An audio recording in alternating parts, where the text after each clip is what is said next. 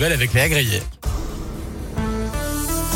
Bonjour à tous et on commence par cette bonne nouvelle pour les amateurs de shopping. Cinq nouvelles enseignes vont voir le jour au centre commercial de Confluence. En plus du spécialiste du jean G-Star qui a ouvert jeudi, d'autres boutiques vont démarrer leur activité. Un pop-up store dédié aux livres à prix réduit, la recyclerie à circuit court à partir du mois d'avril, mais aussi l'Ovisa, boutique spécialisée en bijouterie et la boutique de prêt-à-porter Stradivarius, mais ce sera d'ici quelques mois. Et puis un peu plus tard, Emily and the Cool Kids, café qui proposera pâtisserie et bagel. Cette bonne nouvelle pour l'emploi dans la région, le secteur aéronautique recrute. Selon l'association Aerospace Cluster, ce sont près de 3000 recrutements qui vont être lancés courant 2024 chez nous.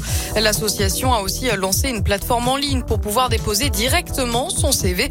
Et sur les 3000 offres prévues, il est déjà possible de postuler pour la moitié d'entre elles. Et enfin, le plus bel homme du pays vient de chez nous. Enfin, presque Charles Stamper, le Mister Ronald est devenu Mister France samedi dernier. Et ce garçon a tout pour lui, originaire d'Annecy en Haute-Savoie. Il est skieur et gymnaste. Et il a donc devancé les 29 autres candidats. Sur le podium, on retrouve aussi Mister Bourgogne et Mister Toulouse.